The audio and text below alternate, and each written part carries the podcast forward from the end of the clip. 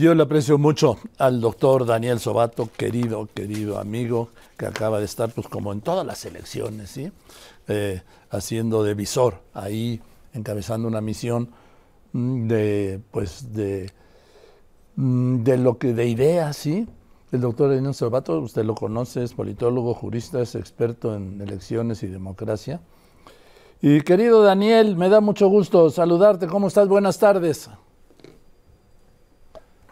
Muy buenas tardes, Joaquín. Qué gusto saludarte y estar aquí conversando contigo en tu programa, con tu audiencia. Así que muchas gracias por la invitación. No, al contrario, gracias a ti por contestarnos. A ver, Ecuador.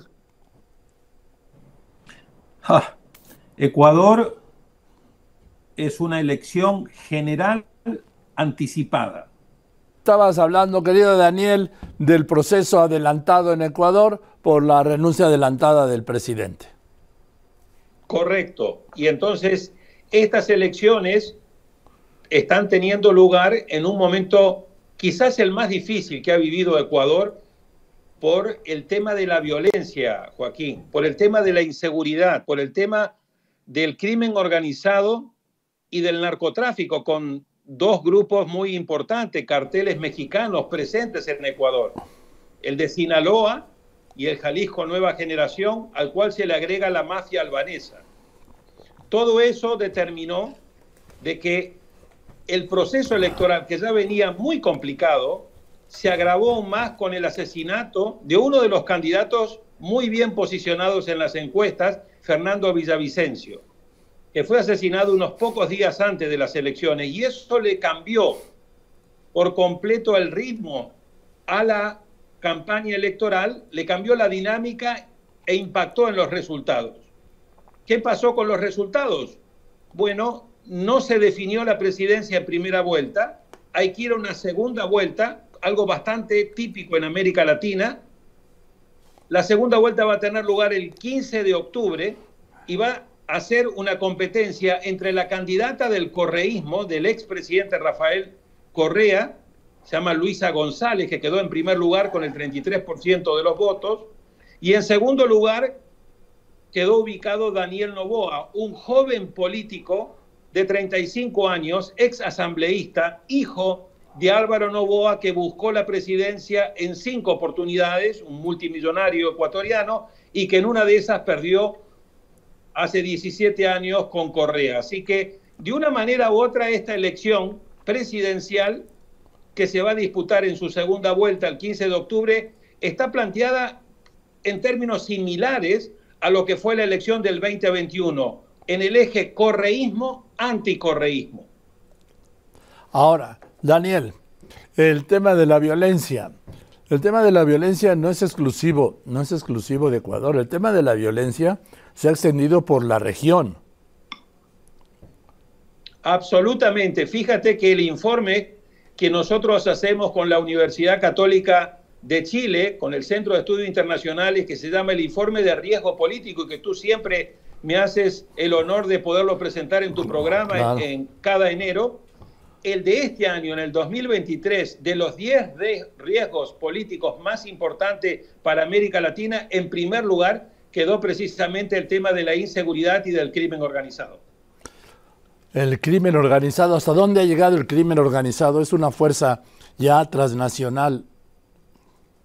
Claro, y además el peligro que hay acá es que la mayoría de los países no han encontrado una propuesta y una fórmula democrática para enfrentar con eficacia y con buenos resultados a la inseguridad ciudadana y al crimen organizado sin afectar sin violar los derechos humanos, sin debilitar el Estado de Derecho y sin deteriorar la democracia. Y por eso la fórmula que hoy está recorriendo toda América Latina como un ejemplo a imitar es lo que yo he llamado la buquelización de la política, es decir, la fórmula que viene implementando el presidente Bukele en El Salvador con mucho éxito desde el punto de vista del control de la inseguridad, pero con consecuencias muy adversas y negativas en materia de derechos humanos, de debilitamiento del Estado de Derecho y de deterioro democrático. Ahora, Daniel, eh, Guatemala, nuestro vecino. Bueno, en Guatemala lo que vimos es una segunda vuelta, porque en la primera vuelta que tuvo lugar el 25 de junio tampoco se pudo definir la presidencia. Pasaron a esa segunda vuelta Sandra Torres y la gran sorpresa fue que Bernardo Arevalo del movimiento Semilla, que no figuraba prácticamente en las encuestas por el descarte que hubo y la eliminación jurídica que hubo de varios de los candidatos, terminó quedando ubicado en el segundo lugar. Y así como había ocurrido con Jimmy Morales en su momento, luego con Yamatei, el actual presidente, Sandra Torres es una candidata que siempre gana en la primera vuelta y siempre luego es derrotada en la segunda vuelta. Y Bernardo Arevalo, un candidato progresista, de centro izquierda, eh, hijo de aquel que es considerado como el primer presidente democrático de Guatemala, Juan José Arevalo, logró el domingo pasado una victoria contundente, 58% contra 37% de Sandra Torres. Pero, y aquí vienen los peros, número uno, Sandra Torres todavía no ha reconocido su derrota pese a la enorme diferencia. Número dos, el Ministerio Público y particularmente el fiscal que es el que está encargado de la lucha contra la impunidad, pero que forma parte de este llamado pacto de corruptos que hoy tiene el control pleno en Guatemala, está haciendo investigaciones para quitarle el registro al movimiento Semilla, que es el que ganó las elecciones. Tercero, queda un largo periodo entre agosto y enero del 2024, 14 de enero del 2024, que es cuando Arevalo asumiría la presidencia. Y entonces ahí hay muchos interrogantes de hasta qué punto el triunfo de Arevalo contundente va a ser reconocido y luego qué va a pasar en estos cinco meses hasta que él pueda tomar posesión y sobre todo cuál va a ser el desafío mayúsculo en materia de gobernabilidad de Arevalo, porque Arevalo va a tener tan solo 23 de los 160 congresistas que tiene el Congreso en Guatemala. O sea, va a estar en una amplia minoría y ese es un desafío muy enorme que el presidente Arevalo va a tener que enfrentar a partir de enero si es que logra superar estos desafíos y amenazas muy importantes que se ciernen sobre su futura presidencia. Ahora, Daniel, esta como primaria en Argentina que pues que catapultó al mundo a este nuevo personaje, una, yo preguntaba, oye, ¿cómo se dirá Donald Trump en lunfardo? ¿Sí? Es una mezcla de Trump, de Bolsonaro, ¿sí? Eh, este personaje, ¿qué pasó? Milei, Javier Milei, él se define como un anarcocapitalista, es decir, un candidato que es enemigo acérrimo del Estado y que básicamente apuesta por la libertad. Esto quiere decir de que él quiere abolir el Banco Central, quiere decir que quiere dolarizar la economía, quiere decir que está a favor de la libre exportación de armas, quiere decir que está a favor de la libre venta de los órganos y un sinnúmero de hechos y de temas muy, muy controversiales, pero le ha generado un amplio nivel de respaldo en un país que está también atravesando por una situación de una mayúscula crisis económica y política. Económica porque la inflación está alrededor del 115 interanual, eh, social porque hay más de 40% de pobreza, financiera es porque se ha producido una brutal devaluación en las últimas semanas y ya la relación peso con el dólar está en 715, 720. ¿Cómo estaba? Es decir, estaba en 350 cuando sumió más hace un año. Eso te da la, la, la dimensión. Cuando yo estuve en julio julio de este año, Joaquín, estaba en 480 pesos, hoy está en 720, o sea, una devaluación de más del 30% en cuestión de semanas.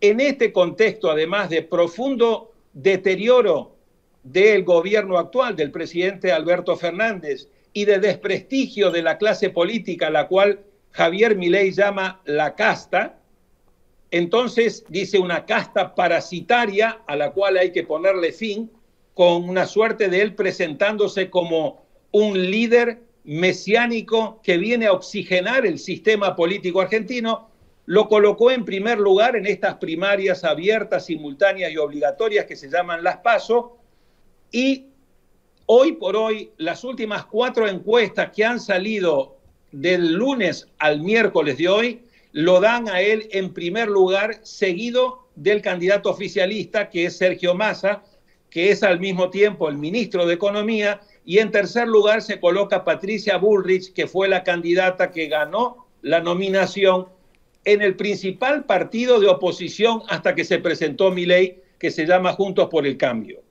En estas condiciones, Argentina va a ir a la elección del 22 de octubre, donde se va a elegir presidente, vicepresidente, se va a renovar la mitad de la Cámara de Diputados y un tercio del Senado. Hoy por hoy, mi ley todavía no está en condiciones de ganar en primera vuelta. En Argentina se gana en primera vuelta si sacás o el 45% de los votos o 40 con una diferencia de 10 puntos respecto del segundo. Pero faltan todavía dos meses.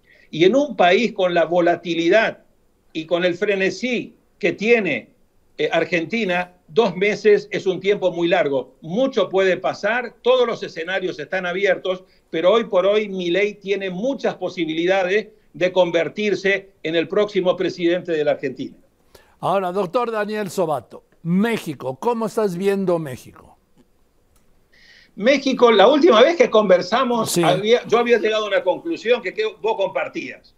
Era que la presidencia prácticamente estaba decidida, Morena no iba a tener mayor competencia y que la gran competencia iba a estar, el gran interrogante que iba a pasar en el Congreso y hasta qué punto Morena podía llegar a tener mayorías absolutas en el Congreso. Creo que en estas semanas, como decía el presidente Macri en Argentina, han pasado cosas. Sí, sí. Y creo que, y creo que esta situación que venía teniendo Morena y el presidente Andrés Manuel López Obrador de mucha tranquilidad, prácticamente con una elección prácticamente asegurada a nivel presidencial, hoy le comienzan a salir nubes.